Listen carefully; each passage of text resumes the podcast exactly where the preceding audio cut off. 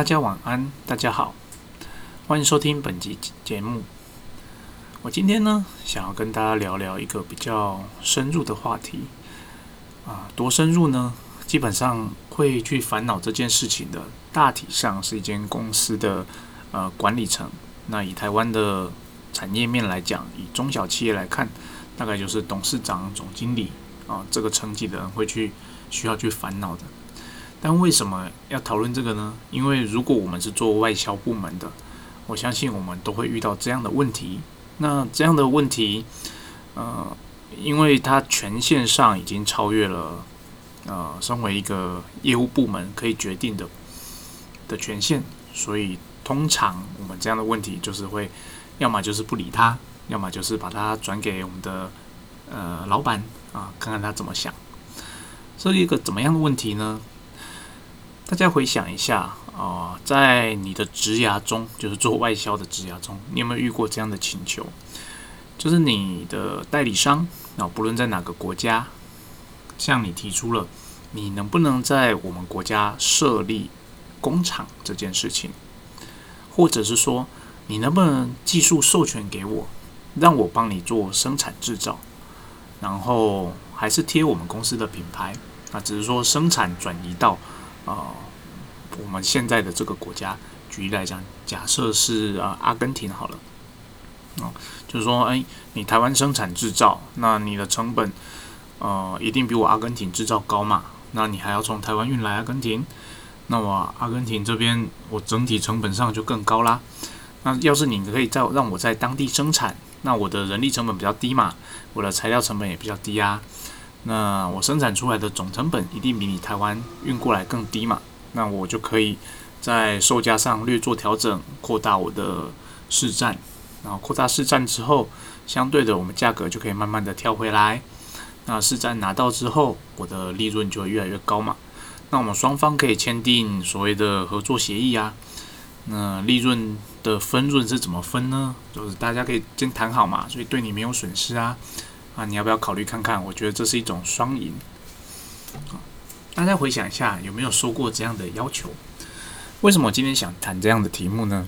主要是，呃，我在做外销的这几年，虽然说没有很多年了，但这几年内已经收到了大概四次这样的要求。那最近一次大概就是上个星期啊，有同样的又有一间代理商，他提出了这样的问号，他说能不能这样子做？其实，在我当业务的第一年，好，那时候去拜访了对我们公司很重要的客户。那他当时也就提出了这样的要求，他说：“诶，这是一个双赢的机会啊！客户在中美洲了，这是个双赢的机会。那你要不要考虑啊？回去说服公司说，诶，这样的机会很难得哦。那我们双方就各投资百分之五十的费用，那你就派员来指导我怎么生产。”那我这边生产之后，因为我的成本比较低嘛，那也许我可以返回去卖回卖给你其他的代理商啊。那你因为你有派员来监督技术嘛，所以你也不用担心说生产品质会有问题啊。那也就是说啊，我在美洲嘛，我就可以支援你美洲的其他的国家的代理商啊，你就不用从台湾出货啦，你就直接从美洲出货，对他们来讲成本也会更低啊。那对你来说，诶，你这边多了一个制造厂。那你在做生产调配上也更容易啊，哦，巴拉巴拉这一切。那当时我是个菜鸟啊，他其实公司跟这间代理商已经讨论这个议题，讨论了，我后来才理解，他们讨论了两三次了，但啊，公司一直都没有同意。就我所知，我的前一任的呃业务，他也是有跟公司反映说，诶，这间代理商蛮不错的，跟我们合作也很久。那也蛮有诚意想做这件事情的，是不是也应该啊听听看他们的想法？我们是不是应该认真考虑这件事情？啊，我当时是菜鸟一枚啦，对，虽然说在业务做了一阵子，但做外销是我的第一年。那因为听了很多的过往的历史，就觉得诶，这间代这间代理商真的不错啊。然后去拜访之后，他们给我的感觉是，诶，他对我们公司的。呃，品牌理念都很认，都很认同，而且在技术实力上也没问题，厂房也有，人力也有。那他说，那他也算给我看，说在这边的生产成本是多少。那从你台湾这边我买过来，我整个在在当地在做一些组装之后，我的总成本是多少？他直接算给我看。他说，如果我在当地生产，那我的成本可以降低，可能是百分之三十。那这样的情况下，为什么你们公司一直都不同意呢？我当年也是想说，嗯，对啊，听起来好像蛮合理的。为什么公司不同意呢？于是，在那一趟呃旅行之后，我就回公司把这个讯息带回去，说：“咦，这间公司又提出了这样的需求，诶，那经过我的判断之后，我觉得这是个不错的需求哦。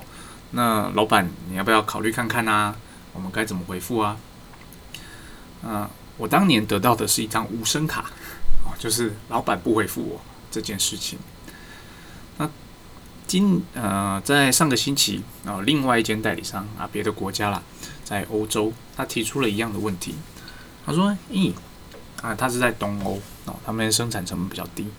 他说，因为你们公司的产品真的很不错，品质也很好。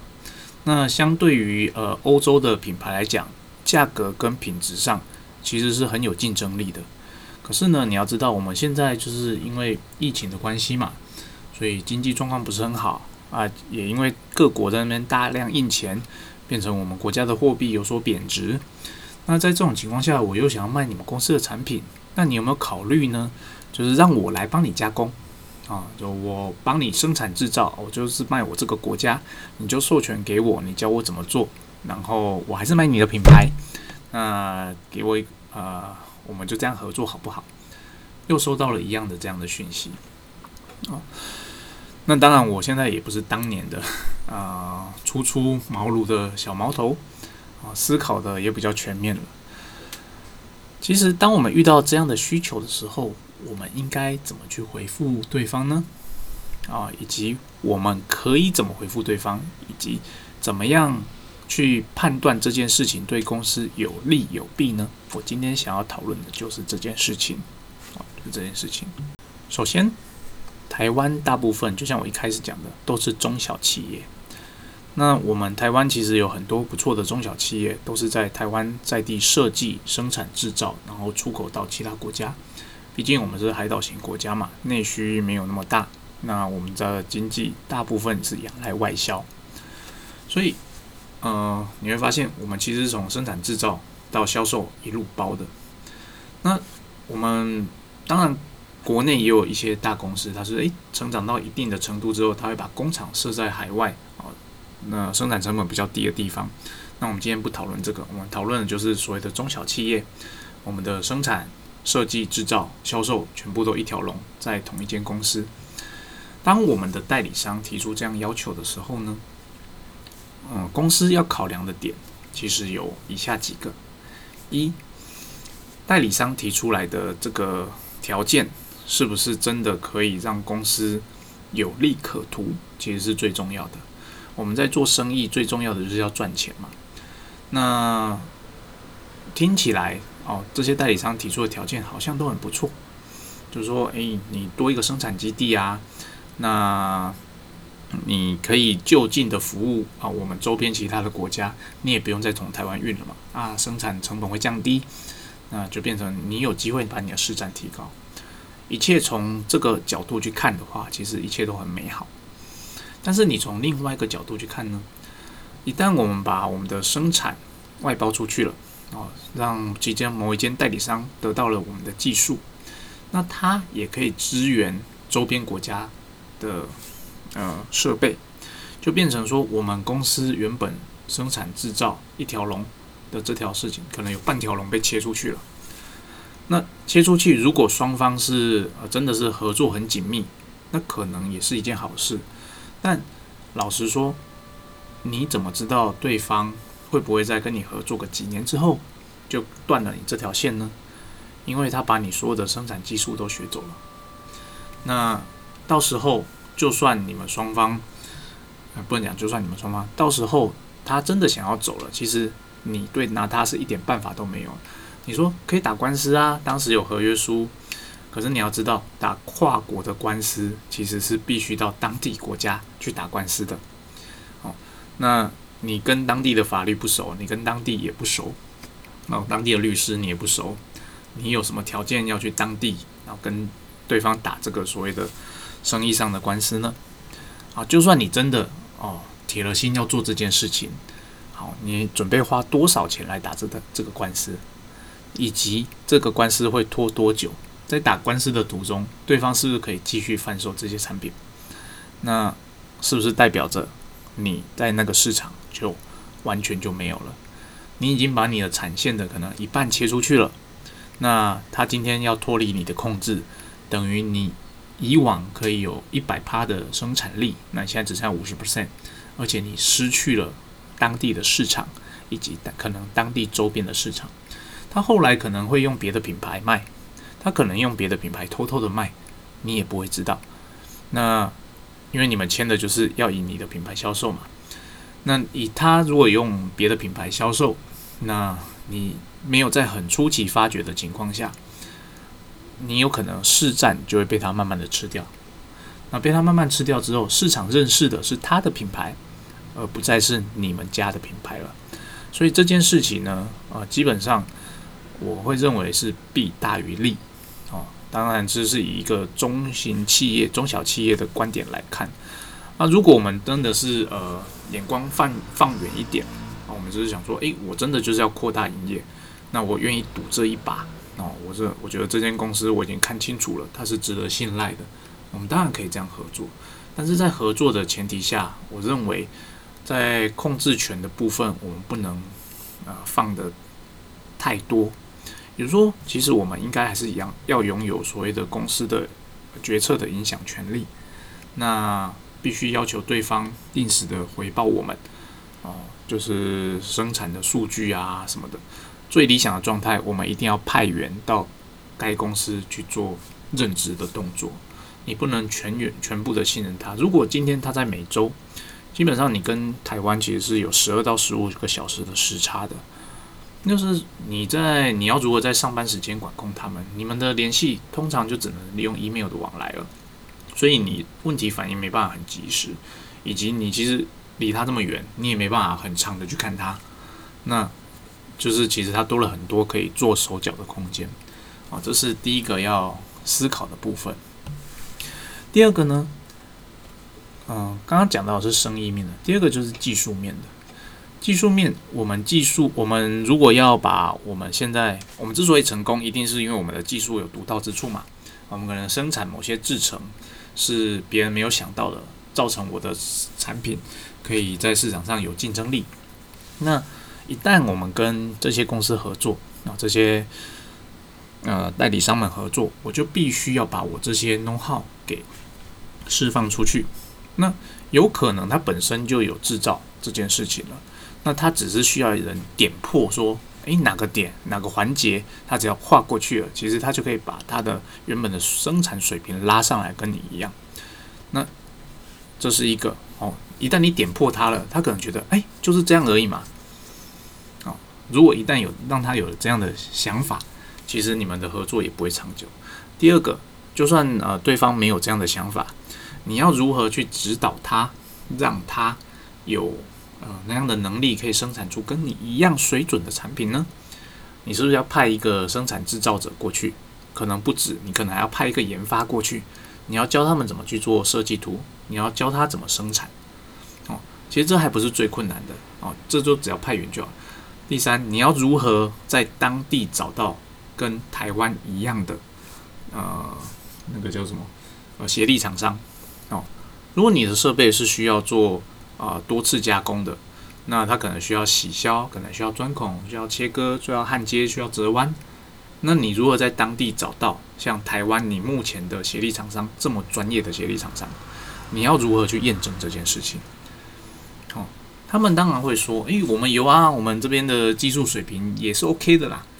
对，可是你要想，台湾有一个方便之处，就是我们想要做什么样的生产加工。我们可能可以派一台卡车，最远了不起四个小时的车程内就会到了。如果该国家没有办法，呃，有这样的，就不能这样讲。如果该国家的腹地很大，哦，他可能四个小时之内他找不到所有的需要的加工的公司，那他怎么办？他可能就要必须往外延伸，好，八小时。啊，你跟他想一下，光八小时就变成你的生产，你就必须来回就十六个小时。跟台湾来讲，我刚刚讲四小时是比较夸张的，通常我们会找公司附近的供应商，了不起就是来回啊一个小时到两个小时的车程。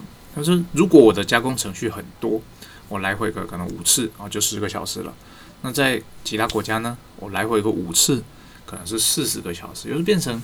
你在台湾可以得到的这些技术的资源，其实在其他国家是不一定可以得到的，而且你也不确定他们是可以 qualified 的。在台湾，我们的协力厂商其实都马是多经过多次的验证之后，通过我们公司内部的审核，才可以变成公司的协力厂商。同样的事情，如果你授权给代理商去做生产的话，你要确保你的产品品质，你这些事情要全部重做一次。哦，变成你的人哦，可能你公司的厂长、副厂长要丢到那边去，啊，跟着他们，可能半年、一年，真的好好的去确认当地的加工品质没有问题。要是当地的加工品质有问题呢，你还要协助他，可能要改善制程，去符合当地的技术水平，就变成说你的产品线的生产会变成不一样。不一样。当你产品线生产不一样的时候，如果派过去的人是有水准的，他有办法让他维持相同的产品水平。但如果派过去的人经验不足呢，他可能就会妥协，妥协当地的技术水平，就变成他会生产出不同 level 的产品，但同样都挂我们公司的品牌。哦，在这种情况下，就会变成说，诶，你明明是同样公司的品牌，但你的产品的品质不一。就像我们有些时候在买，就像我们在买电视好了，如果我们有预算的话，啊，我们都会买日本组装，啊，以前啦，现在可能不一定。以前我们可能都会买日本组装，我们来买相机的时候也是买日本组装的，Made in Japan。那我就看一下制造商，啊，Made in Thailand 跟 Made in Japan 价格差不多，我一定买 Made in Japan。虽然说都是同一个品牌，但为什么我们就会有制造地的迷失呢？就因为虽然是同一个品牌，同样的监工，同样的呃叫做品管，但其实真的生产出来之后的品质还是不一样的，还是不一样的。哦，这是第二个点要考虑的，就是技术的转移容不容易。然后其实还有一个第三个点，第三个点老实讲才是呃台湾的老板们比较在意的问题，也就是生存啊，生存。啊，怎么说生存呢？因为一旦我们把技术转移出去了，是不是代表我们在本地的生产，我们的工厂可能未来的生产量就变少了？那以往你的工厂哦，成长到目前为止，可能就是为了啊一百 percent 的产量去招聘的人力、培养的人力。但一旦我们做了这件事情之后，那我可能会有哦初期可能二十 percent 呃就降下来了。那我是不是要再去多找二十 percent 的订单，去把这个降下来的产能填补回去呢？要是经过了几年，哦，五十 percent 的生产被另外一个啊工厂拿走了，那我这边的工厂我要生出多五十 percent 的订单量去弥补掉这个空缺。你要想五十 percent 的订单量不是那么容易啊。我们身为业务，我们就知道你的成长要到五十 percent，尤其是我们是传统产业。其实那是非常非常不容易的一件事情，那就变成说，其实老板会考虑的点在于，哦，虽然那可能是一个好机会，虽然公司如果呃冒这个险，有可能未来有大量的成长，但是呢，我不过就是个中小企业，那我目前其实也做得还不错，我何必要冒这个风险呢？我稳稳的做就好了。何况，就是我前面提到了两个那个点一。你能不能确保说啊合合作个几年之后，他还是会继续跟你合作呢？他会不会就跑了？因为你他天高皇帝远嘛，你如果没有派人去管理的话，那你又奈他何？二，你技术转移容不容易？你技术你要转移技术，就变成你要把现在厂里面算这个 top 哦，算副厂长好了，你就要派去当地支援他。那等于说你现在的厂的管理，你的左右手就少了一个臂膀。你的管理会不会出问题？好，再来就是我刚刚提到的现实面的问题。我的产能如果就是产能利产能利用率没有办法达到像目前一样的话，那我这些聘用的员工我要怎么办？我要照付他薪水吗？我当然要照付他薪水啊，因为他好好不容易培养起来，那我要照付他薪水，那我的订单量又被他拉走了，那怎么办？哦，所以其实老板在看的东西很多，他会想说，呃，其实对公司存续，公司存续对他来讲是最重要的一件事情。那如果我们没有办法，呃，不能说我们了。如果代理商们提出这样要求代理商们没办法提出一个提供一个非常有保障的方案的话，基本上我不认为台湾的中小企业会冒这个风险，会冒这个风险。好，我们回到主题，当我们收到这样的询价的时候，这样的要求的时候，我们可以怎么回应呢？哦，前面讲的就是思考的逻辑嘛，为什么啊要要去想这件事情怎么样想？那我们身为业务。我们要怎么回应这件事情呢？好，给他三十秒啊，太多了，给他五秒。好，我这边就分享我的做法啊，我的做法不一定是最正确的做法，你们可以参考看看。我当时的做法以及我后来的做法，其实呃很像。我第一步我做的就是先计算成本。哦，既然他们提出了这样的要求，我就要先了解说，到底你当地生产。是会省掉多少的成本，让你想要这样子去做？哦，所以我第一件事一定是先去做成本的计算。那我成本要怎么计算呢？基本上，你身为代理商，你提出这样的要求，你要计算给我看。也就是说，如果代理商有提出这样的要求，请他先计算出为什么要这样子做，他可以替你节省多少的成本。为什么一定要做这件事呢？如果代理商连这件事情都提不出来的话，基本上他就只是讲讲而已，他根本没有认真要做这件事情，好，所以第一步就是请计算所谓的生产成本到底会差多少。那其实你只要提出这个啦，你大概会过滤掉百分之九十的要求，因为他们大部分都是讲讲而已。好，第二步啊，如果对方已经啊真的他提出了呃生产成本的计算，啊，希望我们好好讨论考虑啊。第二步你要做什么？你就是要去做它的成本跟你现在的生产成本去做比对，去看到底差异性在哪里。因为有些时候我们在讨论的时候，我们认为说，诶，人力成本差很多啊，那生产当然会差很多。可是你要想，人力成本只不过是你整个生产成本其中的一部分而已。那这一部分是不是会占你的总生产成本的比例多少呢？那可能我们认为哦，它占得很高，可是实质在生产上，你去跑公司的生产报表，你会发现，诶，也许它其实占比不高，可能二十 percent，就算二十，就以二十 percent 来看好了，就算它的人力成本便宜台湾哦三十趴好了，二十 percent 又便宜三十趴，其实它只差多少？差六 percent 而已，差很少。那对于你整个设备而言，就是他会认为。因为我这边就少了二十 percent，我总生产成本可能可以降个十几趴，可是实际上你来算，可能只差六趴而已。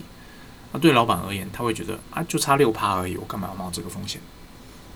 哦，嗯，所以我会做的事情，第二件事就是比对他的生产成本跟我的生产成本。当然，你要做到这件做到这样的时候，你才能够提出一个有效的方案给公司的管理部，说，诶，对方有这样的要求，那经过。呃，你的 study 之后，你认为可能可以，如果他在那边当地设厂，我们在那边当地设厂的话，可以节省多少的生产成本？而这个生产成本可能是有利的，有利的，相对于我们在那个市场，我们从这边运过去，相相对于我们从这边运过去，他在当地生产的话，我们有办法降低可能举例啊十五 percent 的成本。那老板要听的是这个吗？当然不是，老板要听的是你降低十五 percent 的成本。你在当地可以增加多少的销售？好，所以如果我们收到这样的需求，而我们认为这样的，我们经过前两个评估之后，认为它是可行的之后，接下来重点就是我如我要如何说服老板？我要说服老板，最重要的就是我能够提供东公司多少的利益。嗯，我相信有人听到这边就会觉得这件事太麻烦。可是如果你真心的想要帮助公司成长，或你真心的想要帮助经销商赚钱，而你认为他提出这个方案是可行的时候，这些就是我们应该要做的事情。我们应该要做的事情啊。不过老实讲啦，当你真的做了这些事情之后，你就会发现一件事：实际上，呃，对方想象的生产成本的降低的比例，并没有想象中的那么的高。虽然说工资人员的工资有差异，可能材料成本也有差异，可是其实上你的总生产成本的差异绝对没有对方想象的那么高。哦，这是我的亲身经历，我算出来之后，我发现哦，对方之所以会那样想，只是因为他要从呃代理商转型成制造商。当你从代理商转型成制造商之后，你就会有另外的成本概念，因为我们是。台湾的公司嘛，我们是制造商，我们制造之后，我们当然会加上我们的利润卖出去，那是代理商拿到的成本嘛。所以代理商拿到的成本，假设我的成本是我的制造成本是一百，我一定要加上我的利润啊，转售出去啊，代理商拿到的成本是啊，算一百五好了。哦，他就会认为一百五是成本。有时候当他考虑要自己生产的时候，他就会实际去计算计算他的生产成本，就他算算算，诶，他发现。可能一百二，他就可以在当地做出来了。哦，所以他会认为说，哎，我跟你从台湾买要一百五，哎，那我在当地生产只要一百二。那当然，我认为这样子对对你们公司一定很有吸引力的。我降低了三十 percent。哦，可是你有没有觉得这中间有一个误解？哦，其实我们公司的生产成本才一百而已，才一百而已。所以这位这个就是在。呃，制造商跟代理商他在做成本计算的时候，很容易陷入的一个谬误哦，他会认为他当地生产的生产出来那个成本就会变成他未来的成本啊，可是他忘记了，就是说，当我是制造商的时候，我生产出来的这个成本，我应该还要再加上一定的利润，它才是我卖给代理商的成本。当你这样去计算之后，你会发现其实。我们在台湾生产制造的成本，并不一定会比当地生产制造还低。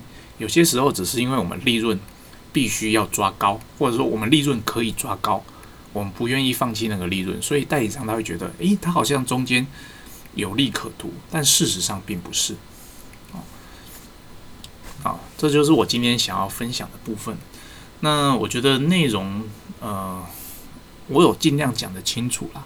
那只是说这一部分的内容是比较身为业务人员平常比较不会去思考的部分。那今天刚好就是上周有这样的呃消息来，而且我有处理过这样的事情，所以就趁这一集的节目跟大家做分享。那希望未来如果真的有遇到这样的的事情的时候，大家可以试着用这样的思考逻辑去判断说这件事情有利还是无利，有利可图还是无利可图。